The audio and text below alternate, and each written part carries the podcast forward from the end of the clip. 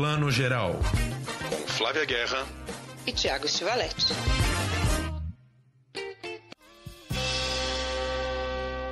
Meu nome é Ébano. Venho te felicitar a sua atitude.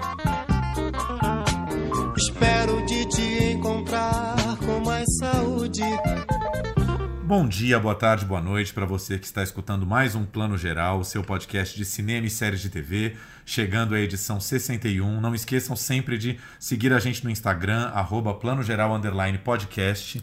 Vocês acabaram de ouvir aí o grande Luiz Melodia cantando Ébano, uma música dele de 75. Luiz Melodia, que eu amo de paixão e que nos deixou, já vai fazer é, quatro anos aí em 2017 e que é tema de um documentário maravilhoso, Todas as Melodias, que está em cartaz no Inedit Brasil, o festival de documentários musicais, que a gente já vai falar dele aqui. Daqui a pouquinho vamos ter Jaqueline Vargas, a grande roteirista de Sessão de Terapia, que estreou a quinta temporada na Globoplay. Mas vamos falar um pouquinho de Nedite. Bom dia, Flávia Helena, Flávia Guerra. Posso chamar de Flávia Helena? Não sei, falei. Pode, pode, deve. Estamos em casa. Flávia Helena. Gente, só para vocês saberem, eu não tenho Helena no nome. Eu não tenho Helena. O mais interessante. Tá no RG dela, sim. Eu vou tá dizer, no RG dela, não tá não, tô brincando. A pessoa não tem nome composto e as me dão um nome composto. Aí é mais interessante, gente, o que é a vida, é que uma grande amiga nossa, Luciana Pareja, que a gente ainda vai chamar para cá, ela não descobriu, ela, a nossa amiga há 25 anos, desde o jardim de infância, e ela descobre outro dia mesmo que eu não tenho Helena no nome. Isso é que é um nome que eu devia mesmo ter né?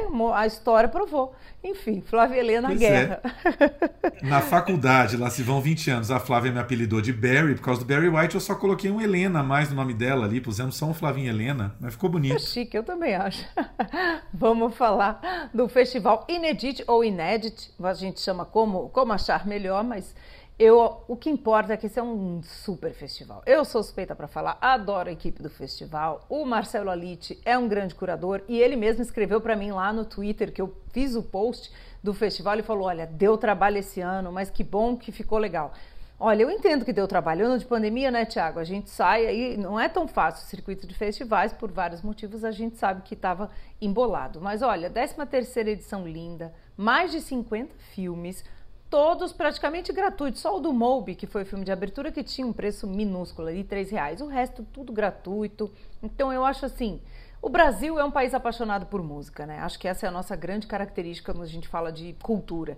E filme sobre música da samba, né, Tiago? Para fazer aqui um trocadilho bom.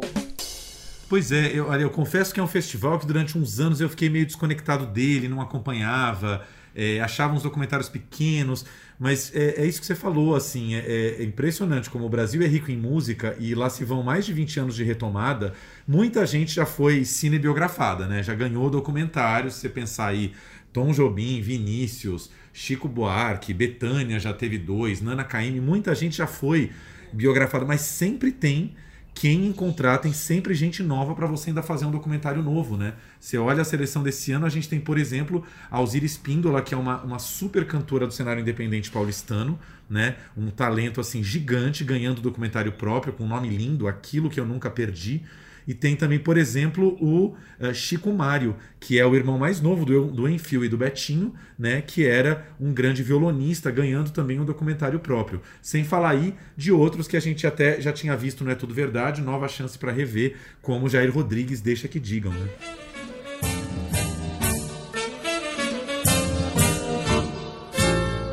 Deixa que digam, que pensem, que falem. Deixa isso pra lá, vem pra cá, o que é que tem? Eu não estou fazendo nada, você também.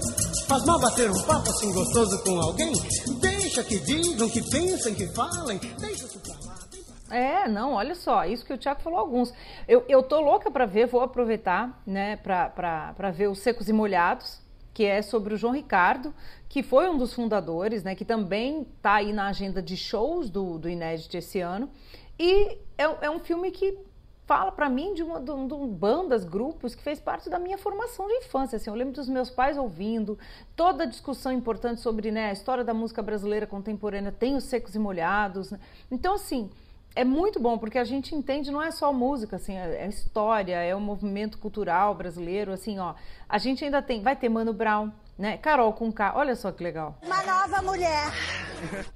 Sobre o hip hop, João Bosco, Aldir Blanc, Zeca Baleiro. Gente, tem muita coisa. Vai ter show do Nazi. Nazi que é uma entidade né, da música. Não, não, não, não, claro, brasileira, mas paulista e paulistano. Você pensa em Nazi, você pensa na música de São Paulo. Então, assim, eu acho muito, muito bom esse recorte todo né, que, que a curadoria faz da música, mas com um olhar 360. E aí eu destaco mais um aqui, Tiago, que faz essa ponte incrível e mostra o quanto a música brasileira viaja, né? Que é o Brincando de Maracatu. Conta a história da Aline Morales, que é uma das super difusoras, principais difusoras de maracatu em Toronto, no Canadá. Eu fico imaginando, né? Você imagina aí, gente, que não assistiu ao filme ainda, aquele frio do Canadá e a galera com a alfaia de maracatu. Eu que, né, eu não, não posso nem dizer que eu toco, mas já fiz muito, várias aulas de maracatu. E, e, eu, e é um ritmo que eu sou apaixonada, talvez um dos meus favoritos no Brasil.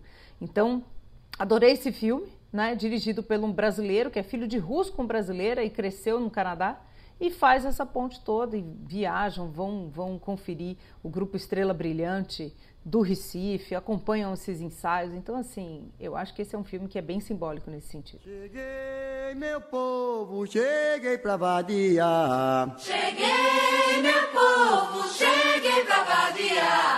Cheguei, meu povo, cheguei pra vadiar. Cheguei, meu povo, cheguei pra vadiar. Pois é, gente, Maracatu Nação Estrela Brilhante, que é um grupo riquíssimo do Recife, né? Brincando com o Maracatu do Mike Filipov, em cartaz aí na Mostra Brasil, fora de competição. Divulgação da nossa querida Mafê, Maria Fernanda Menezes, um beijo gigante para Maria Fernanda. E vários outros, né? Todas as melodias eu vi ontem, acabei de ver o filme muito material de arquivo, assim, cenas de, de, de Luiz Melodia em shows, assim, imagens que eu nunca tinha visto, é, muita, muita coisa relacionada a Zezé Mota, que foi uma das grandes musas de melodia no começo de carreira. Zezé, que tinha uma carreira forte de cantora dos anos 70 e que ajudou a lançar várias músicas no Melodia. Tem uma cena, Flávia, inacreditável deles fazendo algum show num palco nos anos 70 e eles estão cantando Negro Gato e aquela energia dos anos 70, e ele grita negro, ela grita gato, ele grita negro, ela grita gato, e eles vão se jogando no palco e se abraçando, cara, imagens assim muito ricas assim. É, Melodia que é um cara que sempre foi muito respeitado, mas claro, né, podemos imaginar, teve todas as dificuldades de um artista negro para ser aceito no, no, grande mainstream, né? Demorou até ele ser validado ali como um grande cantor de MPB junto da, da, da, da elite da MPB, né? E tem muitos depoimentos da, da, da, mulher dele, da viúva também, contando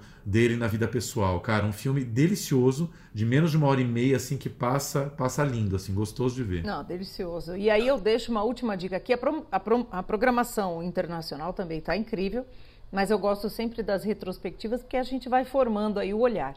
E tem uma homenagem para o D.A. Pennebaker, que é um dos grandes mestres do cinema, do documental, não só da, do gênero musical, mas ele fez muitos documentários políticos, sociais, e esse estilo que a gente fala de cinema direto, que a gente se vira e mexe, a gente comenta aqui, que é aquele cinema documental que não tem entrevista, aquela coisa sentadinha, né, a hora da entrevista. Não, é livre, câmera na mão e o diretor observando a realidade acontecendo ali. E quem é que é o retratado num dos principais filmes aí? Bob Dylan. Don't Look Back é um clássico de 1967. A turnê do Bob Dylan quando ele tinha 23 anos pela Inglaterra, uma turnê acústica, né? Ele ainda não estava na fase elétrica. É uma delícia, você vê a intimidade do Bob Dylan, é um filmaço. E tem também o Monterey Pop, que é um filme sobre um festival de música que começou aí, gente, abriu a porteira dos festivais como a gente conhece hoje, né? Antes mesmo de Woodstock e todos os outros que vieram depois. Então tem mais quatro curtas-metragens do Penny Baker e ainda vai ter um bate-papo com a diretora Chris Hagedis, que era mulher, viúva do Penny Baker, que faleceu infelizmente em 2019, parceira artística, enfim, é um papo super especial. Então, eu acho bacana festival, porque é isso, festival também é um lugar de encontro, né? não é só da gente ver filmes. Então fiquem ligados, porque tem programação, como eu disse já, de show, outros debates que vão ocorrer. Entra lá no site, gente, www, claro, inedit, tracinho, brasil.com. Ou se você procurar in, e n edit, Brasil, que você já acha tudo lá no Google, facinho de assistir. I'm D.A. Pennybaker. And I'm Bob Newworth. Have you ever noticed how this particular short film has been co-opted yeah. so many times yeah. recently? Yeah. É isso, né? In tracinho edit tracinho Brasil, né? Ou in tracinho edit tracinho Brasil.com. Entra lá no site, tem a programação toda e da programação já joga para a plataforma para ver os filmes, né? Já cai direto na plataforma própria ali para assistir os documentários. Fica em cartaz até domingo agora, dia 27 de junho, tá? Até este domingo, programação rolando, não percam. Flavinha, vamos falar um pouquinho de série? Bora, vamos lá. Essa semana, bom, saiu em quase todos os jornais aí matérias, destaques. Meu amigo Bussunda, inacreditavelmente o tempo passa, o tempo voa. Faz 15 anos que perdemos Bussunda do Cacete Planeta, né? Cláudio Besserman Viana, o famoso Bussunda, num episódio inacreditável, né? Que assim as pessoas nem lembram muito, mas Bussunda estava com a trupe do Caceta cobrindo, fazendo esquete de humor na Copa da Alemanha em 2006. E aí, gente, uma, uma fatalidade misturada aí com um grande incidente, né? Bussunda foi comer, é, fez um almoço gigantesco comendo Einsbein, joelho de porco, tomou muita cerveja. E aí o colega Cláudio Manuel chamou ele: vamos bater uma pelada agora? Bora, vamos bater uma pelada. Ele foi jogar futebol, passou mal. É, o documentário descreve muito bem aí o dia né, do incidente. Passou a noite inteira passando mal e quando foi socorrido no dia seguinte de manhã estava passando muito mal e, e assim é, apagou, realmente apagou, não teve nem tempo dos médicos o levarem para ambulância, assim, né? Uma morte muito triste, foi um buraco aí na, na, na história do, do, do, Cacete Planeta, né? Eles tiveram que continuar sem Bussunda. É sempre é, estranho a gente imaginar essas fatalidades, ainda mais no meio de um grupo de humoristas que tem que trabalhar fazendo os outros rirem, né? É muito triste. Sériezinha em quatro episódios da Globoplay, dirigida com direção geral do Cláudio Manuel. Para quem não tá ligando o nome à pessoa, Cláudio Manuel é o famoso Seu Creyson, né? O Seu Creyson famosíssimo aí, ele que, que já virou documentarista, né? Já fez inclusive outros documentários, sempre teve um, um amor aí pela direção.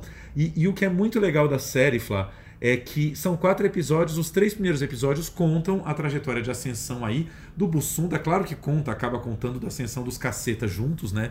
Tem um episódio todo dedicado aí à entrada deles na Globo, no TV Pirata, eles fazendo os primeiros sketches de TV Pirata que a gente ama.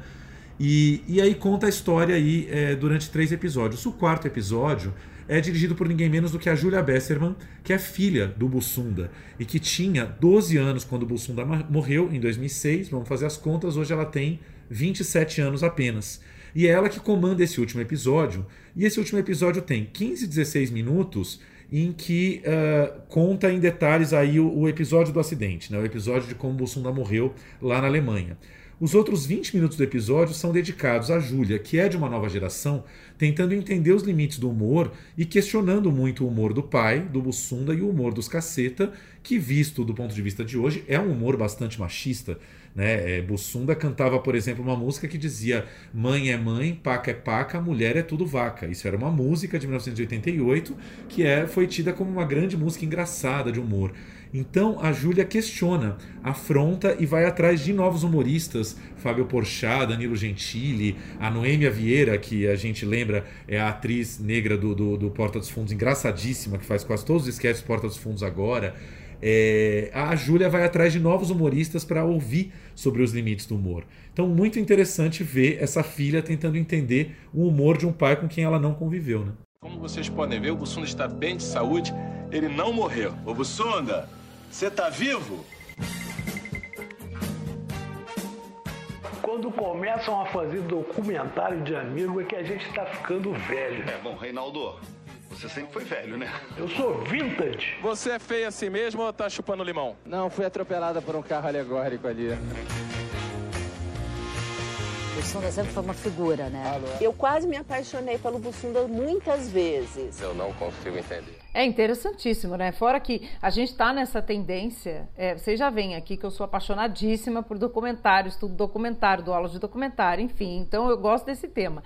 Como a gente está nessa tendência de documentários de família, mundialmente, tá, gente? Dos mais autorais aos mais, né, pops. E é muito legal trazer isso com a filha de um personagem como o Bussunda, né? Eu adorei como, né, saber disso, porque é isso, desmistifica, investiga, atualiza sem julgar, né? Porque todo aquele humor do caceta teve seu tempo, seu momento e sua importância, né? E aí a gente tem os, os, depoimentos, por exemplo, você tem o Fábio Porchat dizendo com toda razão que é muito cruel analisar o humor fora do tempo em que ele foi feito, né? E que é difícil Exatamente. ficar simplesmente condenando os cacetas hoje. Aí tem, por exemplo, o Danilo Gentili, que é um cara que eu não admiro nem um pouco, na verdade, o pensamento dele, político principalmente, e, e, que defende que não, que todo humor tem que continuar sendo feito de qualquer maneira, que ninguém questiona os limites da ficção ou, ou, enfim de outras coisas, mas fica questionando os limites do humor. Mas tem, por exemplo, a Noêmia, que é uma comediante negra, dizendo, falando do pai, que também tinha os seus machismos, né, que ela perdeu o pai, que era uma pessoa muito machista, mas que também é impossível você continuar fazendo qualquer humor que você queira, quando já se tomou consciência da, da, da, dos outros pontos de vista e das barbaridades que eram feitas antes e que não se viam, né? Então, a partir do momento em que se toma consciência, dá para o humor ser de qualquer maneira? Ela defende que não e eu concordo. Enfim. É, eu também acho, concordo. É, é muito complicada essa discussão. O que não dá é para nós estarmos no momento contemporâneo defendendo um humor velho. Né? Isso não dá. Então, o humor tem que evoluir, né? Um dos grandes nomes, eu acho, por exemplo, é o Adnet Acho que o Adnet faz um humor sofisticado e ao mesmo tempo popular, né? E não faz essas piadas aí de tio do pavê. E quando faz, ele também faz alto humor por estar fazendo isso. Então eu acho o Adnet um gênio. E né? o próprio Porta dos Fundos, que faz um humor assim, né? Cheio de palavrão, desbocado, irreverente. Às vezes resvala um pouquinho para um certo machismo, porque tem aquela coisa um pouco humor de moleque mas que tem muita atenção, né? Que é, tá aí sempre é, expandindo seu elenco, trazendo atores negros, atores de diversidade múltipla, e, e tem muita atenção, na verdade, a, a, a todas as minorias e para não fazer nenhum humor exatamente ofensivo para diversos grupos, né? É isso. A série a série tem apenas quatro episódios, está super bem editada. Eles não têm dó em mostrar, justamente toda vez que eles falam no, no machismo dos caceta, eles mostram é, sketches e coisas muito pesadas dos cacetas, humor com anão, humor com mulher feia. Eles mostram, eles não têm medo de, de, de se olhar 15 anos depois e ver o que era feito e ver que mudou. E muito legal do Cláudio Manuel abrir esse espaço para a Júlia para questionar justamente o humor deles, né? Ele fala realmente nós envelhecemos, né, de certa maneira, estamos fazemos parte de uma geração antiga, então dá esse espaço para a Júlia fazer o seu o seu próprio julgamento. Muito bom. Essa série vai falar tudo mesmo, inclusive daquele dia que o Bussunda acordou de tanquinho. Pô, cara, não dá spoiler. Como diria o Bussunda, fala sério. E agora, para terminar, né, Tiago, a gente vai terminando o primeiro bloco, na verdade, antes da entrevista, a gente vai ter que falar de cinema. A não que a gente não esteja falando até agora, mas a gente falou aí dentro do Festival Inédit. Uma estreia, vamos trazer a estreia da semana, um filme que foi premiado em Tribeca, Tá em cartaz no MUBI Swallow. Fala mais sobre esse filme que eu sei que já tá dando muito o que falar. Pois é, menina. Foi dica do, do, nosso amigo Guilherme Scarpa, querido amigo jornalista do Rio de Janeiro, que tem um blog ótimo de dicas também. Sigam lá, You Must Go Blog. Ele põe dicas toda semana aí de filmes, séries, novelas e tal. E foi ele que me lembrou desse filme. Eu tinha lido há muito tempo atrás sobre o Swallow, que é um filme, como o próprio nome indica, né? Swallow em inglês é engolir é a história dessa moça que começa a desenvolver a compulsão de engolir objetos. E claro que vocês podem imaginar que assim, são vários tipos de objetos, inclusive objetos perfurantes, pontiagudos, enfim, ela, ela, ela cria essa obsessão de engolir coisas. E é a história dessa, dessa moça, que é uma dona de casa, casou com um rapaz de uma família muito rica, riquíssimo. O filme se passa numa mansão assim espetacular e acaba de ficar grávida, né? Tá grávida do seu primeiro filho, enfim, aquele cenário de família feliz, né? Tipo, a protagonista tem tudo para ser uma mulher feliz, mas ela não está feliz e ela acaba desenvolvendo essa compulsão por engolir objetos. É, é o primeiro longa desse cara, que é um cara novo, chamado Carlo Mirabella Davis. É, primeiro, o primeiro filme dirigido por ele. E, e, cara, um filme que começa num, num, crescendo, assim, que vai num clima muito estranho, uma direção de arte muito interessante, e essa atuação da Halle Bennett, ou Hayley Bennett, não sei como é que fala o nome dela, que faz a protagonista é, muito, muito, muito perturbada desde o começo, mas ao mesmo tempo muito humana, a gente sente a dor dela junto com ela.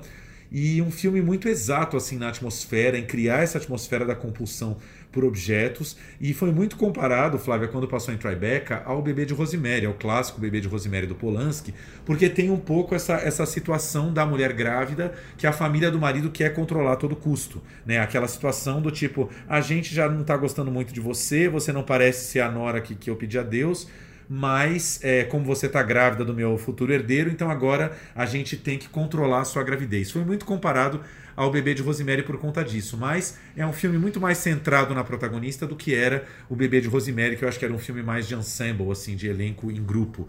Né? É um filme muito, muito interessante, é, como você falou, premiado em Tribeca, que estava ali meio escondido na, na, no acervo do MUBI, mas que merece muita atenção. E eu quero muito, depois que você veja, para me dizer, porque assim, é, como a gente tem discutido muito ultimamente, né? Um diretor homem filmando essa compulsão de uma mulher, e uma protagonista feminina com um drama forte.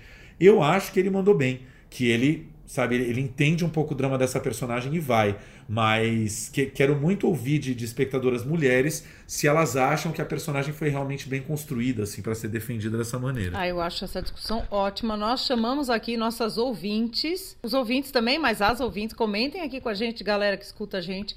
Vamos trazer essa discussão lá para o nosso podcast, quer dizer, para o nosso Insta, hein, gente? Plano Geral, underline podcast, para a gente tá sempre conversando por lá e eu também prometo vou assistir essa semana e também trago minha opinião. Adoro que a gente vai retroalimentando aqui. Uh, I'm right here.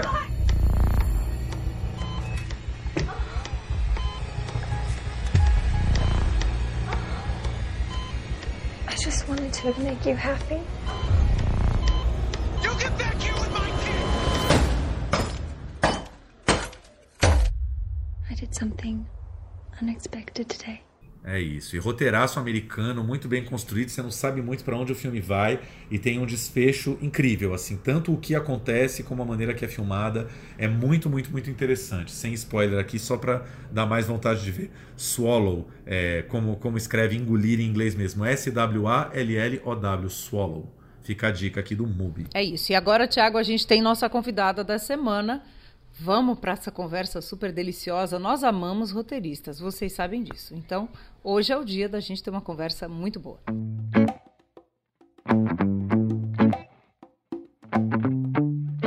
E o plano geral traz agora uma convidada que a gente estava louca para trazer aqui, uma roteirista que a gente adora e admira há muito tempo, responsável pela grande série Sessão de Terapia, que virou aí uma, uma, uma, série estabelecidíssima no Brasil, aqui cinco temporadas, chegando à sua quinta temporada agora pela Globoplay. Começou lá atrás, com a primeira temporada, ainda com um analista vivido pelo grande Zé Carlos Machado em 2012, três primeiras temporadas, e a partir da quarta, também pelo grande, enorme Celton Mello. Jaqueline Vargas, muito bem-vinda aqui ao Plano Geral. Oi, gente, muito, muito obrigado por terem me convidado. É, fico muito feliz de estar aqui, falar de sessão, falar de roteiro, enfim. Muito obrigado mesmo. Já que primeira temporada 2012, você imaginou que quase 10 anos depois estaríamos aqui falando de sessão de terapia? Olha, eu, eu vou ser sincera, eu, não, eu, eu, eu nunca poderia imaginar que a série teria essa vida tão longa, tá?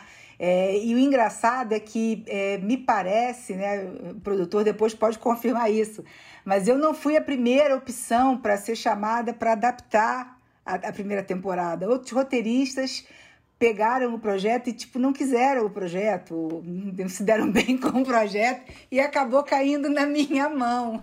Bateu um medo, né? Olha, eu entendo, né? Porque a série já veio com sucesso da original de Israel, a americana já tinha milhões de adaptações pelo mundo, milhões não, né, gente? Mas muitas pelo mundo.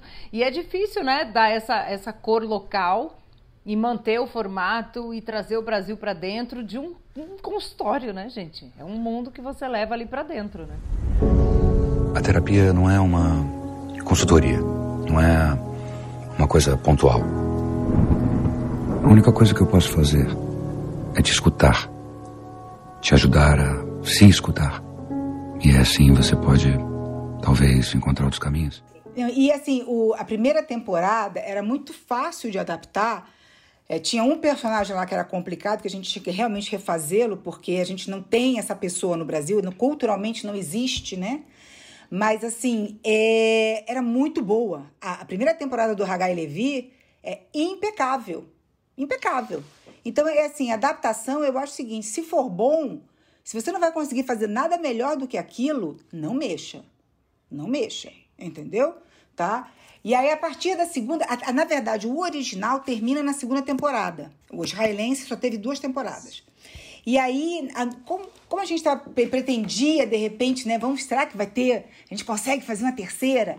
Aí a gente pegou e já modificou é, mais da metade da segunda para poder justamente ter uma continuidade. Então, quem vê a segunda original e vê a segunda brasileira já percebe uma grande diferença na, na, narrativa, né? E até em alguns personagens já. Ô, ô, Jaque, uma pergunta que eu acho que é inevitável, assim, quando um roteirista vai fazer uma série policial, ele se cerca ali um pouco das suas, suas fontes ali, né, policiais, delegados. Você está falando de terapia. Primeiro quero saber se você tem uma relação sua, se você é uma analisando se você faz terapia e como é que é a, o seu papo. Imagino que você consulte, fale também, né, com psicólogos. Como é que é isso? Nós temos temos consultores. É... É, na terceira temporada a gente teve um, um psicólogo, Luiz Berni. Aí na, na, quarta temporada, Ricardo Goldenberg, que é um psicanalista maravilhoso, lacaniano. É, na quinta também, tivemos o Goldenberg continuou, e aí a gente pediu também a consultoria do Daniel Cooperman, é, mais especificamente para o personagem do Rodrigo Santoro. Mas, assim, eu tenho uma relação com a terapia, é, é muito interessante, porque eu é, me formei em artes cênicas, né, gente? Né? E trabalhava com corpo, né? Meu, minha, minha, a minha praia era expressão corporal. Olha só a viagem da pessoa. E aí eu me especializei em corpo, fiz psicomotricidade, terapias corporais, leitura corporal. Blá, blá.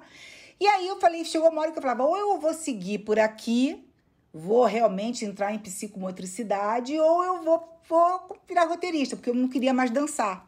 Não queria mais dançar nem interpretar. Aí eu acabei, entendeu, indo pro roteiro.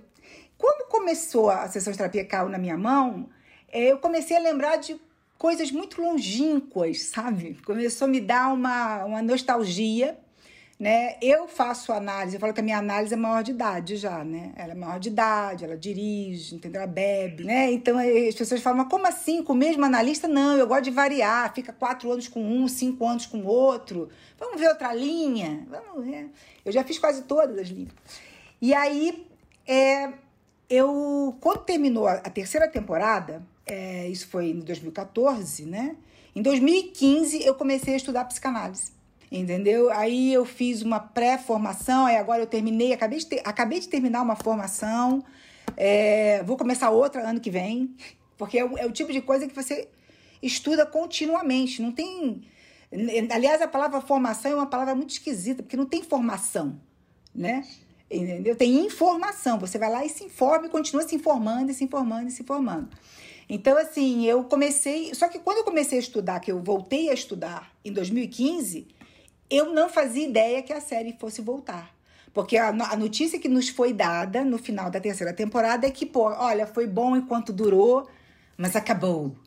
Né? Então, para mim, eu falei, ah, vou estudar psicanálise porque eu gosto. Mas você foi assim, se apaixonou tanto dentro do processo e foi. Porque já é apaixonante mesmo. Tiago, aliás, vou contar aqui, sempre fala que quer estudar psicanálise, não é, é Tiago? Ah, eu aconselho. E, e aí foi isso. Aí eu comecei a estudar e, de repente, em 2018, o produtor me liga e fala: Janque, você não sabe? Eu falei: não sei, me conta. E aí veio a notícia que a sessão ia voltar e foi uma grande surpresa. Mas eu acredito que, assim, é, a experiência, é, nesse caso, que é uma coisa tão é, delicada, ter toda essa bagagem de análise e estudar lá e ter a consultoria dessas, dessas pessoas tão feras, né?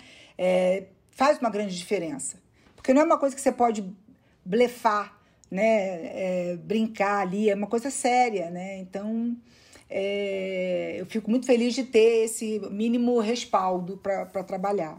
Caio, por fora você é um terapeuta estabelecido, mas por dentro você ainda é uma criança. Vamos falar um pouquinho aqui rapidinho da, da, quinta temporada. Novos pacientes, a gente tem aí a Manu, papel da Letícia Colim aí, que é uma, é uma mãe de primeira viagem que está tendo depressão pós-parto, está tendo muita dificuldade em, em, entrar nesse papel da, da mãe e da maternidade, né? Depois a gente tem o Tony, que é um motoboy cujo grande conflito, cuja grande questão com o, com com o analista Caio no começo ali é, é, não aceitar fazer a terapia de graça, né? Isso incomoda ele, a coisa de sentir que o analista talvez esteja fazendo algum tipo de caridade para ele. A Giovana, que tem problema de sobrepeso, né? E muitas questões de identidade ligadas a isso. Lídia, que é uma enfermeira né, que trabalhou num hospital justamente nesse período porrada da Covid e está aí com muitas questões para tratar. E Como sempre, né, na, na, na série em terapia, a, a, a, quinta sessão da semana é dedicada à supervisão do analista. E agora o Caio, o, o, o Caio, o papel do Celton Mello, trocou a Sofia, que era Morena Bacarim, da te temporada anterior, com quem ele teve aí um lance amoroso bem complicado, pelo Davi Greco, que, além de tudo, é um analista especializado em crianças. Queria te perguntar um pouquinho de onde veio essa ideia do Davi lidar com crianças e o quanto isso incomoda o Caio, né? É assim, eu, eu comecei, na verdade, assim, eu comecei a estudar um, um psicanalista contemporâneo do Freud chamado Sandor Ferenczi. Ferenczi. É que a gente, aqui no Brasil a gente fala Ferenczi. E eu me apaixonei muito pelo trabalho desse cara. Inclusive, meu professor no curso era o Daniel Cooperman, né? É, e ele tem toda essa, essa abordagem de, né? E quando veio a, ideia de vamos ter que botar um outro terapeuta no lugar da Sofia, porque uma vez que teve uma transferência erótica que foi para o ato, fica meio complicada ela continuar, né, trabalhando com ele. Vamos ter que mudar de terapeuta. Minha primeira coisa que me veio à mente, eu assim, pô, esse cara é esse cara, é, a linha dele é essa, entendeu? Foi a primeira coisa que me veio, foi instintivo que esse cara teria esse lance mais com a criança, com a criança e com a criança traumatizada que todo mundo tem em, alguma, em algum grau, uns em muito pouco, graças ao Senhor, outros em um grau maior, né? Mas assim, é, é isso, né? Tem uma criança dentro do adulto. Né? Então, assim, eu pensei logo nisso, porque eu acho que o Caio se encaixa nisso. Né? Aquilo que aconteceu já passou por uma. Ele, ele passou por muita terapia na vida e ele achou que estava até resolvido.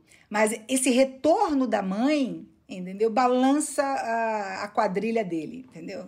Sacode o tabuleiro dele, né? E a quinta temporada é essa notícia, né? Que ela é, morreu, né? Então, assim, é, é, é aquilo, né? Ela, ela mal volta e ela já abandona, né? Então, assim, é, foi, foi, foi instintivo pensar nessa linha, entendeu? Acho que foi até uma coincidência, porque eu estava estudando isso. Né? E, a, e a, você se sente mais segura como roteirista tendo agora mais ferramentas de estudo mesmo de psicanálise, ou você acha que você conseguiu, né, eu acho, mas enfim, é legal ouvir você dar conta disso com propriedade nas primeiras temporadas. Como é que você mudou para você isso? É, eu acho assim, é, sempre muda.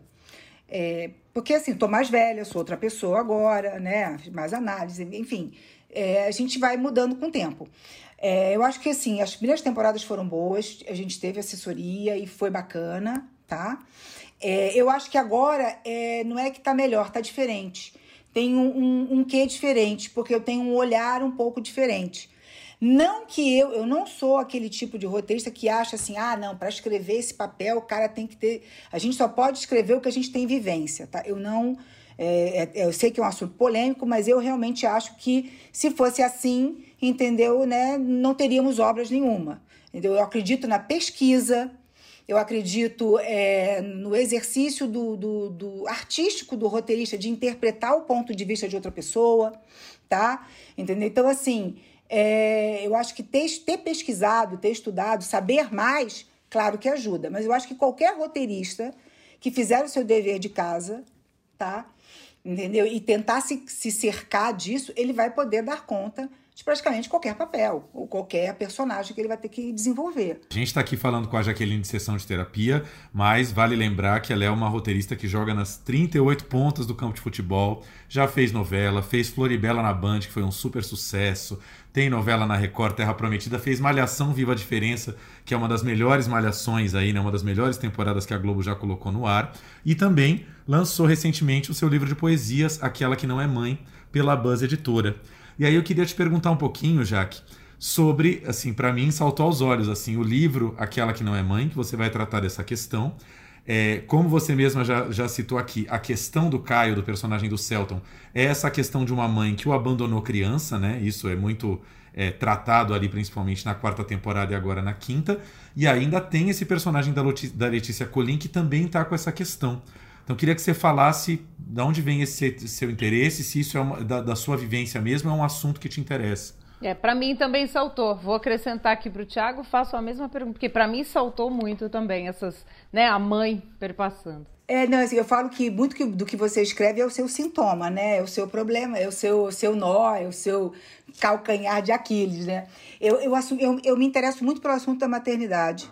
Inclusive, a ID da, da quarta temporada é um personagem que foi feito em, em homenagem à minha mãe. Foi inspirado na Dona Dadá, né? É, então, assim, é, eu acho que a figura materna é uma, é uma figura muito importante e existem muitas discussões sobre maternidade, sobre o quanto a maternidade pode é, jogar a favor da mulher, jogar contra a mulher, quanto isso ainda é uma, uma pressão, quanto isso ainda é uma obrigação, né? Então, assim, é um tema que eu gosto muito, tá? E eu, perse- eu, eu persegui a maternidade. Eu fui aquela pessoa que quis ter filho e não tive. E aí depois eu cheguei à conclusão de que eu nunca quis ter filho. Enfim, foi um processo grande, tá? E o livro basicamente é isso. O livro são anotações, são, são poesias, né? Mas são poemas, né? Mas assim, são coisas que eu escrevia para mim e que eu guardei, né? E no começo desse ano eu resolvi dar uma olhada no material, porque eu tenho essa mania de ler poesia e escrever umas coisinhas, né, antes ou depois de trabalhar, tipo, sabe, para dar uma arrumada nas ideias. E aí eu mandei para um amigo meu editor, o, o Anderson Cavalcante da Buzz, e ele, ele mandei numa semana na outra, ele me liga dizendo que queria pu- publicar, né? E foi uma surpresa, né? Eu não esperava, entendeu? É, eu mandei para ele ver o que, que ele achava. Isso, isso, porque me chamou a atenção também, quando eu fiz uma limpa dos anos todos né, dos escritos, a quantidade de material sobre o mesmo tema. Também me saltou aos olhos. Então eu reuni tudo e mandei para ele, né? Mas é um tema que, assim, é, é um, faz parte do meu universo, assim. Eu, eu gosto de, de- desse assunto. Eu acho que, no final das contas, todo mundo tem alguma questão com a mãe, né? É, tem até uma... é, Acho que não foi ainda o episódio que tem essa fala, então não vou falar, para não dar spoiler. Mas, assim... Mas eu acho que é uma questão a mãe, né? Porque é o primeiro, é a sua entrada no mundo. A mãe ou a pessoa que vai fazer a função de mãe para o bebê, né? É, é- é a pessoa que apresenta ao mundo para aquele ser. Então é uma figura muito importante, né? Que você carrega de alguma maneira, que é o caso do Caio, né? E muitas mulheres hoje em dia, no caso da Manu, né, que quis tanto ter esse filho, a idealização da maternidade e depois a concretização da maternidade, que às vezes é isso, o sonho, feijão e o sonho, né, às vezes não bate. Mas você não acha, Caio, que a gente aqui, falando da vida ao invés de viver, a gente não tá perdendo tempo? A gente não tá indo pra lugar nenhum, né? Onde é que a senhora gostaria de chegar com a terapia? Quero que você me ajude a morrer. Que legal que você citou a ID, porque acho que é a minha personagem preferida de toda a série. E logo no começo, só pra lembrar, é uma personagem que fala, né? Chega no consultório pro, pro Celton e fala: Eu quero que você me ajude a, me- a me matar, né? Ela chega com essa vontade de morrer e aí vai começar o tratamento. E lembrar também de um episódio da quarta temporada, sem spoiler, em que Natália Timberg faz uma participação maravilhosa, né? Aí, fundamental na série. Ai, aquele personagem da Natália Timber, eu tava doida para chegar naquele episódio. É bom que você é apaixonada pelos personagens. Acho que se não for, não tem. Não, né? O roteirista tem que se interessar pelos seus próprios personagens. Isso é óbvio que eu tô dizendo. Mas nesse caso de sessão de terapia, é, é o íntimo. É íntimo mesmo, né?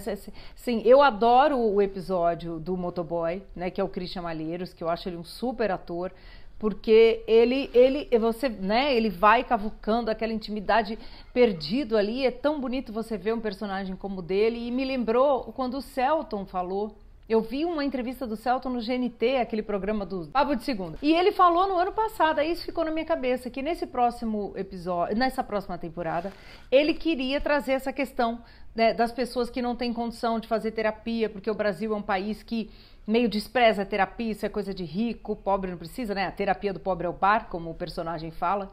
E ele falou: Isso é muito importante para mim, essa questão da terapia, do voluntariado, né? Eu vou trazer. E aí trouxe, tá logo ali, né? E assim, e trouxe de uma forma muito contundente. Então eu também queria. Acho que são dois personagens que eu gosto muito, da Letícia, assim, todos, mas ela e o dele. Acho que é um grande personagem, né? Porque nesse momento de pandemia, muitos é, psicólogos, psicanalistas é, começaram a atender online, né? Existe toda uma, uma discussão agora de aonde vai ficar o divã, né? Entendeu? Porque é online. É, a presença online, como é que fica?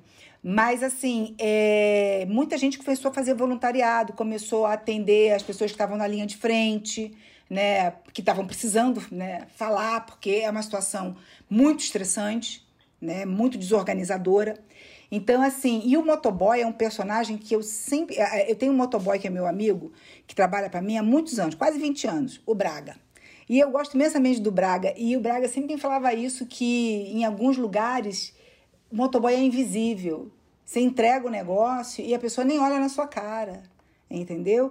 E aí o cara cai na rua, morre, ninguém sabe. É mais um motoboy. É o motoboy filho da puta que acabou com o meu retrovisor, ah, com o meu espelhinho. Meu... Então eu sempre tive essa empatia falava, cara, é uma, é uma profissão de grande risco que esses garotos fazem, esses homens se propõem, homens, mulheres, né? Enfim, se propõem a fazer. Né? Então, assim, quando vê essa coisa, vamos fazer um. Ele tá numa. Ele, ele fez um trabalho voluntário e aí tem uma pessoa lá do Pro Bono que ele quer trazer para o consultório, imediatamente veio a figura do, do, do motoboy. Aliás, já queria. É, é, parabenizar vocês, assim, porque eu acho que o Sessão de Terapia, além de tudo, tem feito esse trabalho lindo de diversidade nas duas últimas temporadas, né? A gente já teve o Davi Júnior aí na, na, na, temporada passada, que traz várias questões, né? É um executivo negro que tem as suas questões de negritude, mas ao mesmo tempo carrega vários valores machistas em relação à mulher, né? É, como a, a, os conflitos, as identidades humanas vão, vão, vão se novelando. E aí, nessa temporada, é, uma hora eu me dei conta, falei, puxa, homem hétero branco aqui tem o Celton e o Rodrigo Santoro, né? Porque nós temos a mulher na primeira sessão, aí nós temos um motoboy negro, a moça negra com sobrepeso, com suas questões, e chamo a atenção aqui para a personagem da Lídia, que é uma grande atriz é, né, de ascendência asiática, Miwa Yanagisawa, que também é uma coisa ainda raríssima no audiovisual brasileiro, a gente dá grandes papéis para atores asiáticos, né? Não, e ela é, um, é uma coisa absurda, ela, né? É, a, a Miwa é, é, ela entra em cena, ela eu falo que é um, é um monstro do teatro. Então, assim, não, não existiria. Acho que assim, ó, o papel cai como uma luva para ela. E eu, eu tenho uma, uma, uma, paixão por enfermeiro também. Eu acho, desde que meu pai ficou doente, ficou internado, que eu vi uma cena muito tocante que a enfermeira ia é, limpar um, um paciente que ficava na mesma enfermaria. Ela ia, tipo, de madrugada e ele, ela ficava batendo papo com o cara. Aí um dia uma chegou e falou assim: Eu não sei porque você fica batendo papo com esse cara. Ele tá, ele tá. Ele tá desconectado, ele tá off, entendeu? Tá ouvindo nada, tá sentindo nada. Aí ela virou para outro e falou assim: Meus pacientes sempre sentem alguma coisa. E continuou conversando com ele e limpando ele. E ela fazia isso de madrugada, na calada da noite, sem ninguém ver. Eu fiquei tão encantada com essa mulher que eu virei fã de enfermeiro desde então.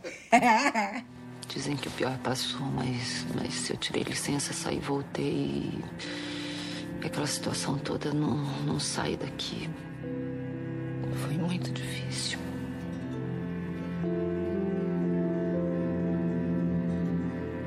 Eu tô preocupada comigo agora. Eu sou suspeita, eu sou suspeita. O Thiago até veio falar, ele estava assistindo antes de mim, ele falou: você vai adorar a personagem da enfermeira oriental porque e que está na linha de frente, porque eu tenho uma irmã que é enfermeira oriental, né? Ela é né, metade oriental, ocidental oriental, e está na linha de frente da Covid desde o início.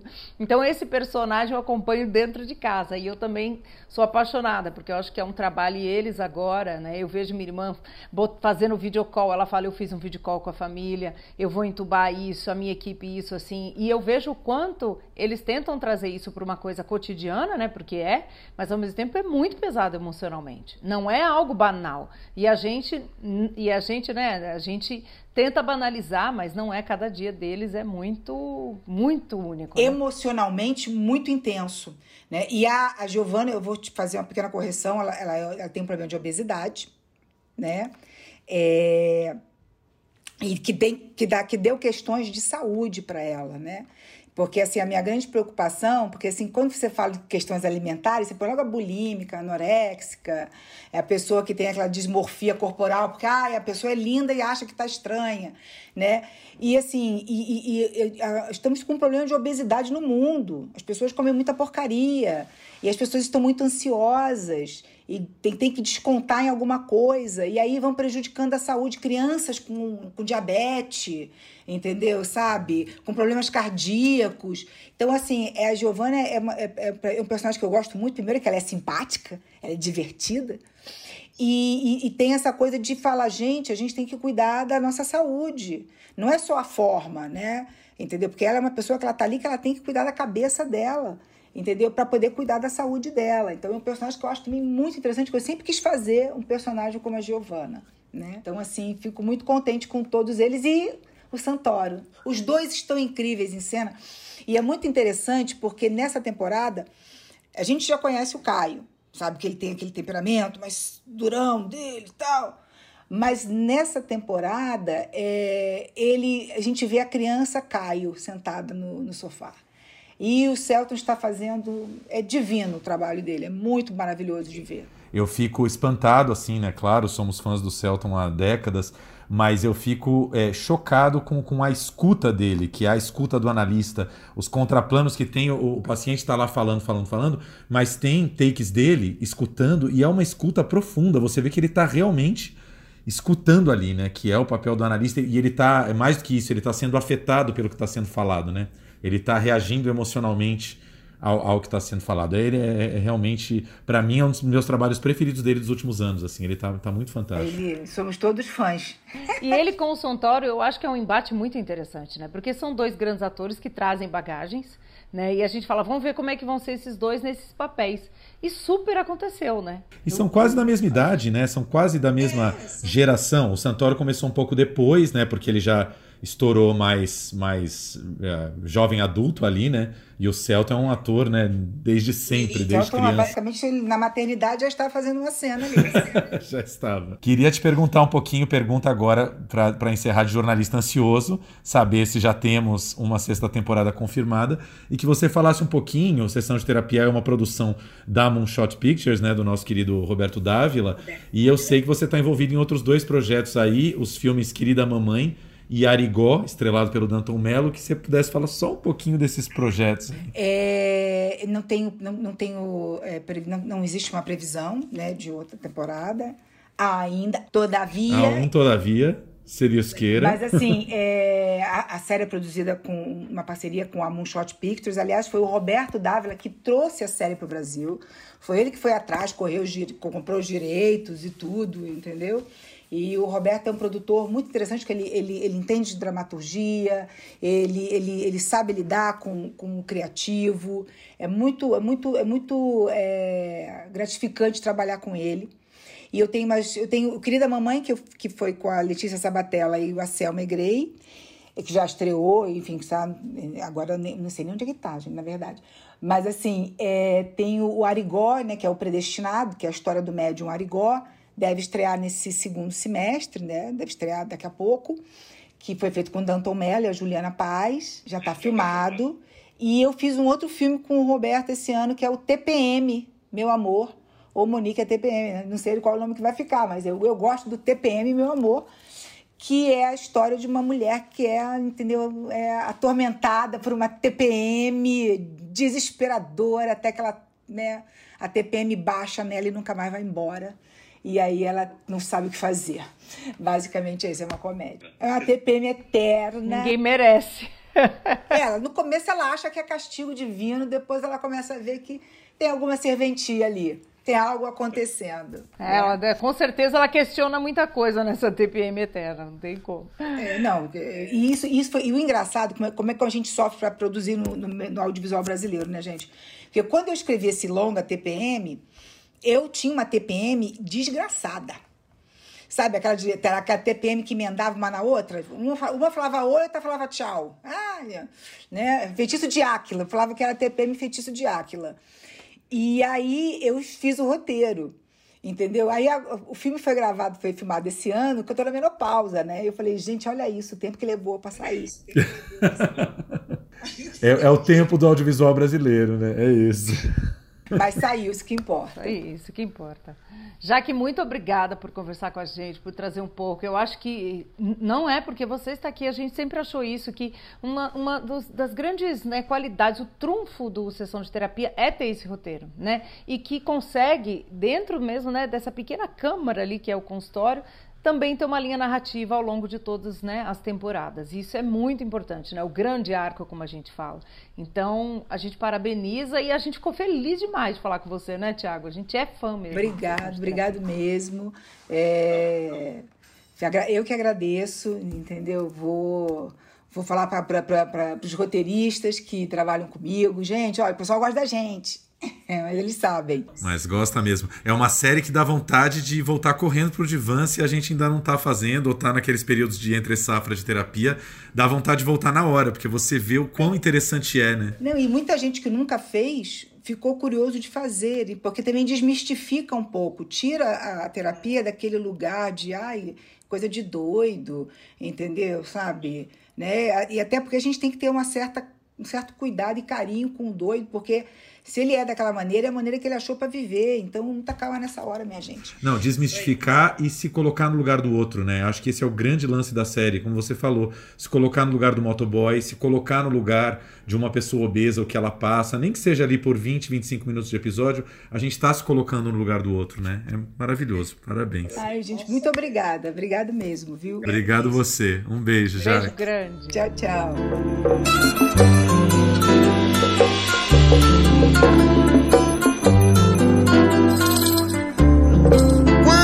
Você ganha pra me enganar?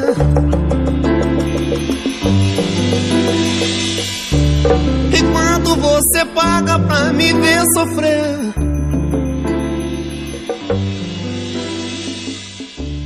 E quanto você força pra me derreter?